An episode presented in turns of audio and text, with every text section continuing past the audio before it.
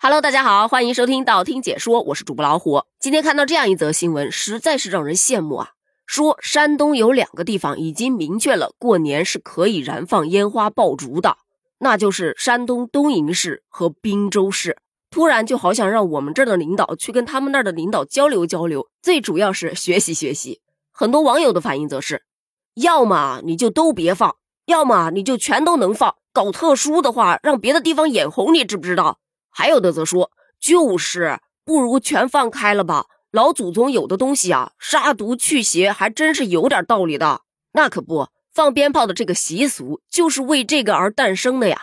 相传在很久很久以前，哎，不知道具体多久啊。每年的农历除夕之夜，就会出现一种叫做年的猛兽。这种猛兽常年深居海底，只有到那一天才会爬上来。你就说它一年就上一天班儿这上班他还不干正事儿，专门吞食牲畜，伤害人命，人们都很怕他。每到这一天，大家都会躲避他。后来在一位高人的指点之下，大家发现，原来只要在家门口燃烧竹节，用红色的物品贴在房外，就可以吓走这个年兽。于是从那以后，每年的除夕，家家都要贴红对联、贴福字，然后燃放烟花爆竹，就是为了驱邪避凶。虽说这放鞭炮在我国有两千多年的历史。但是最早的爆竹其实就是指燃烧竹子发出的那个噼啪的声响，所以它就叫爆竹。后来有了火药之后，特别是造纸技术提高之后，用纸做炮才实行起来。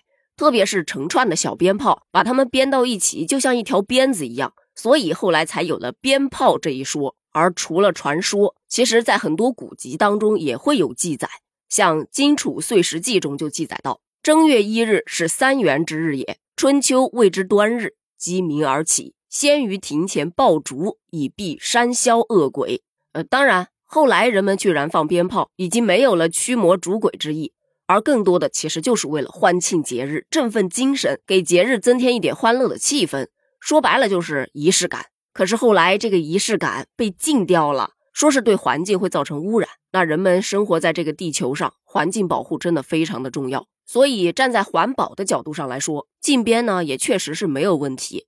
但是，禁鞭的这几年却让大家感觉到过年已经没有什么年味儿了。像我们小时候，除夕夜，大人都搁家里面打麻将啊，或者看春晚呢。我们小孩子喜欢看春晚的看春晚，不喜欢看的我们就出去放鞭炮，天上飞的，地上转的，到处跑的，有一炸震天响的，这种纯属用来吓人。还有那种观赏性的，就小情侣之间放着，那浪漫的氛围绝了。就在这种氛围感下，什么表白不成功啊？去年过年的时候，我记得我在某音上面看到别人放烟花，又出了好多的新款。有一个有一个叫加特林的，好像在去年特别的火。我当时真的心痒难耐，于是带着我老公、还有我妈、还有我孩子，驱车一俩小时啊，到乡下找了个偏僻的角落里面，就搁那儿偷偷的放了一放。还别说，挺爽。回来，我儿子就写了篇日记。他那么不爱写日记的人呐，也就那篇日记没让人操心。我真的很想感叹一句啊，我真爱放鞭炮。其实啊，现在也有很多网友啊都在感叹，小时候啊就盼着过年能有一套新衣服，有压岁钱，而且能放鞭炮。最期待的就是长辈带着孩子们去放鞭炮，因为鞭炮其实还挺贵的，自己那点压岁钱放不了一会儿就放没了。而现在呢，回到老家去过年也不让放鞭炮。孩子都只能躲在家里面看手机呀、看电视啊，冷冷清清的，都没什么年味儿了。长辈们带着孩子都不知道去玩什么，只能给他买吃的、买喝的。这孩子还不爱吃、不爱喝的，嘴都养刁了。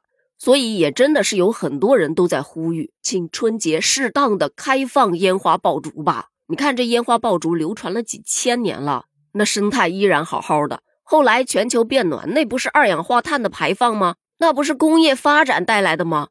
烟花爆竹确实是有一定的污染，但是它的影响是短暂的呀。别的不说，就过年那几天，你给我放开一下，我就很满足了。还有一种祈祷的声音，我觉得更符合当下的国情。有人说呀，这疫情困扰了咱们国人三年了，这三年的时间，好多人都没有回家过过年，而今年好不容易放开，大家需要一个酣畅淋漓的喜悦日子。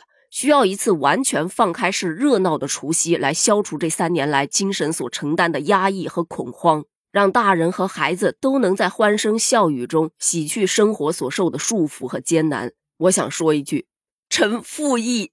实不相瞒，我已经开始物色各种各样新款的烟花了。这新年礼物不比买玩具强多了？我已经准备好了，就等着放开了。那么，关于燃放烟花爆竹的这个话题，你又是什么样的观点呢？欢迎在评论区留言哦，咱们评论区见，拜拜。